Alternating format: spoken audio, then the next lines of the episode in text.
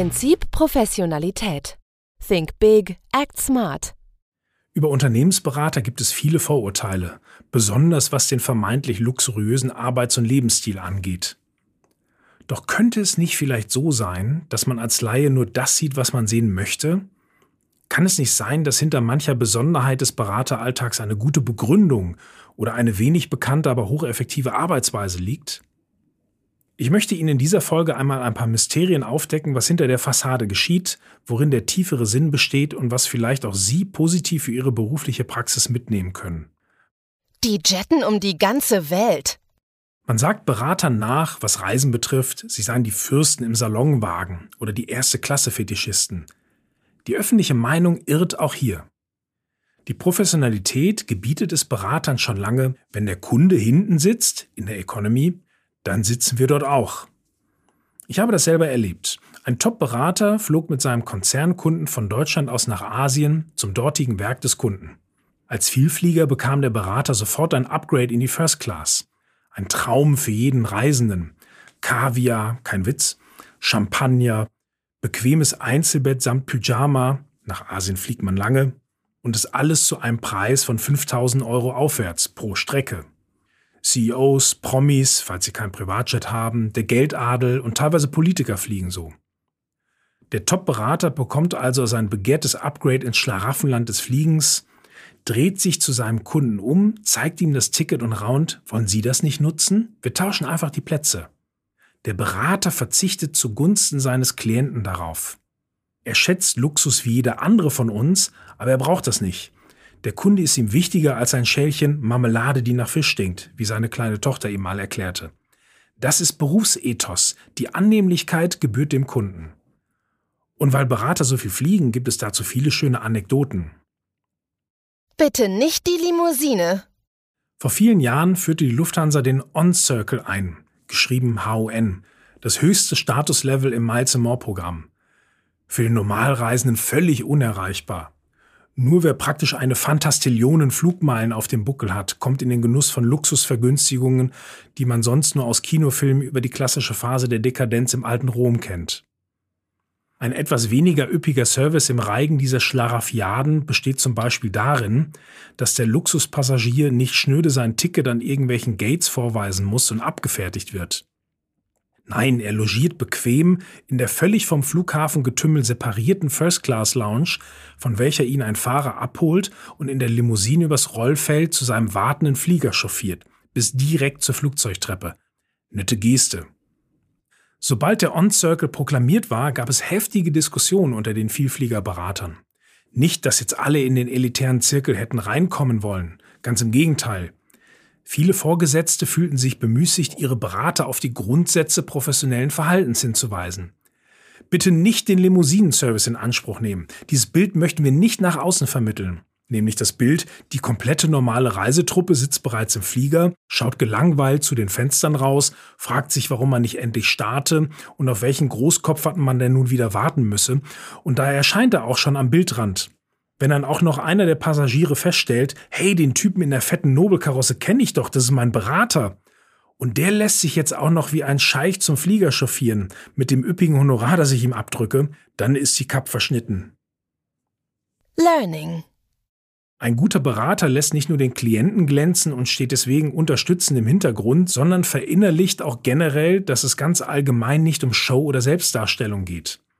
Anders als vielleicht in der Kunstbranche, Werbung oder im Verkauf sind nicht Sie selbst die schillernde Person in dem Metier, sondern Sie sind vom Selbstverständnis ein Souffleur für die Wichtigen und Machtvollen. Die Person im Theater, die flüsternd vorliest, wenn der Star auf der Bühne einen Hänger hat.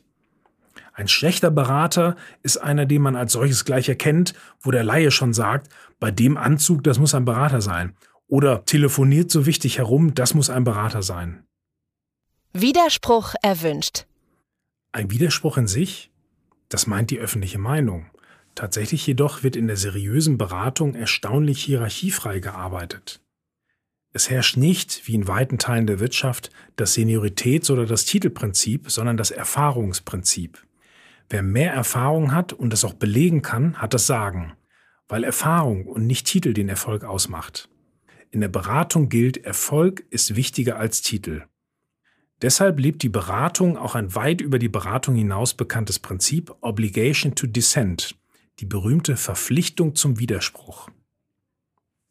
Wenn der kleine, unbedeutende Praktikant es besser weiß als der erfahrene Managing Director, dann darf er sich nicht denken oder sagen, was viele Mitarbeiter und Manager in der Wirtschaft denken oder sagen, der Chef wird schon wissen, was er tut. Nein, dann ist der Praktikant verpflichtet, selbst und sogar dem Big Boss zu widersprechen und seinen Widerspruch zu begründen. Und der Chef reißt ihm nicht den Kopf ab? fragte eine Klientin an dieser Stelle mal ganz erstaunt und ihr Kollege ergänzte, das ist doch Majestätsbeleidigung, zumindest in unserer Firma. Das ist der Unterschied. Dieses Widerspruchsrecht, ja diese Widerspruchspflicht gibt es in der freien Wirtschaft nicht in diesem Ausmaß und in diesem Umfang, dass ein kleiner Angestellter einfach so zum Vorstandsvorsitzenden ins Büro geht, er würde dort nie reinkommen, und sagt, Boss, da läuft was falsch. Entscheidend dabei ist die Faktenbasis. Nur aus dem Bauch heraus einem Chef, egal ob in der Beratung oder in einem alteingesessenen Industrieunternehmen, seine unmaßgebliche Meinung oder Ahnung mitzuteilen, kann aufhalten, kann auf die falsche Fährte führen, erzeugt unnötige Geschmacksdiskussionen.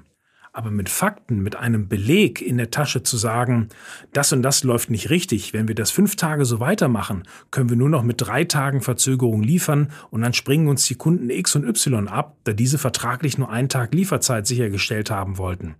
Das ist etwas ganz anderes.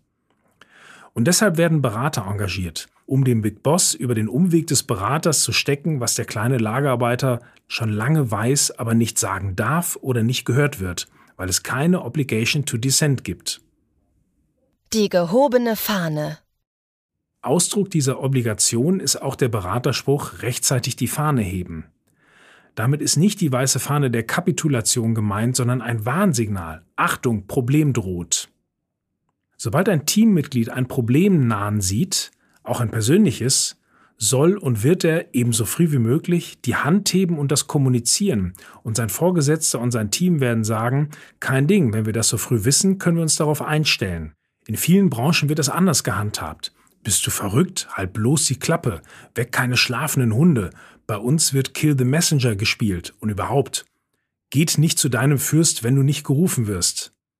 Auf diese Weise entstehen milliardenteure Wirtschaftsskandale, weil keiner rechtzeitig den Mund aufgemacht hat.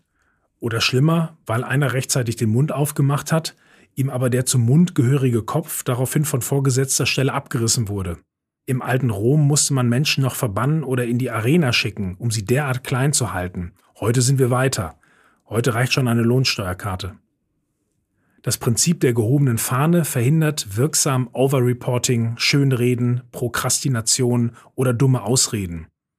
Work-Life-Hack Sie sind in einem Projekt eingebunden, was Sie nebenher noch stemmen müssen. Sie haben wenig Lust und noch viel weniger Zeit. Es gibt ein Team und das verleitet dazu zu sagen, sind genug Leute da, sollen die anderen machen. Das wird schiefgehen, denn nicht nur im Team wird man kurz oder lang schlecht über sie reden, sondern auch ein Chef kann schnell Wind davon bekommen. Wenn zwar nicht das Donnerwetter droht, gut für ihre Reputation oder Karriere ist das nicht. Deshalb wichtig, bleiben Sie nicht einfach bloß weg und lassen die anderen oder gar den Chef alleine im Wald stehen. Heben Sie die Fahne. Seien Sie ehrlich und sagen Bescheid, wenn Sie mal nicht können oder wenn Sie etwas nicht rechtzeitig hinbekommen. Binden Sie sogar die anderen in Ihre Problemlage mit ein. Ich bekomme es zeitlich nicht hin. Wer kann mir helfen? Das ist nicht die weiße Fahne der Kapitulation, sondern die rote Fahne des Hilferufs. Abzusagen ist kein Ding, aber nicht zu sagen, keinen Mucks zu geben oder am Projekttag einfach nicht zu erscheinen, das ist fahrlässig. Und Zeitgeist. Ein Zeitgeist, der in vielen Unternehmen weht. Dort hebt oft niemand eine Fahne. Dort gibt es noch nicht mal eine Fahne, die man heben könnte, weil dort ein anderes Prinzip gilt. Du hast ein persönliches Problem, dann bist du ein Weichei. Oder du möchtest vor einem Risiko fürs Projekt warnen, dann bist du kein guter Teamplayer. Kranke Zeiten. Nicht Fahnenflucht, sondern Netzwerken. Es ist kein Wunder, dass unter solchen Arbeitsbedingungen sich Berater treu bleiben, selbst lange über den eigentlichen Anstellungszeitraum hinaus. Auch wenn man den alten Arbeitgeber verlassen hat, bleibt man in intensiven Kontakt mit den alten Kollegen. Vor allem, gefühlt sind es nie die alten Kollegen, sondern einfach nur die Kollegen.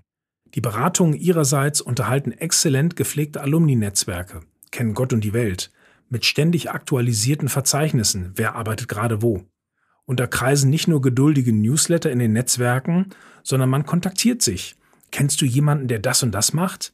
Man trifft sich auf kleinen und auch ganz großen Events für alle aktuellen und ehemaligen.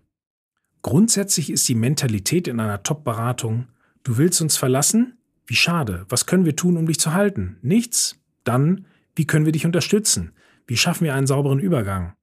Das ist ein krasser Gegensatz zur in vielen Firmen herrschenden Praxis, wer uns verlässt, ist ein Verräter und wird als solcher behandelt.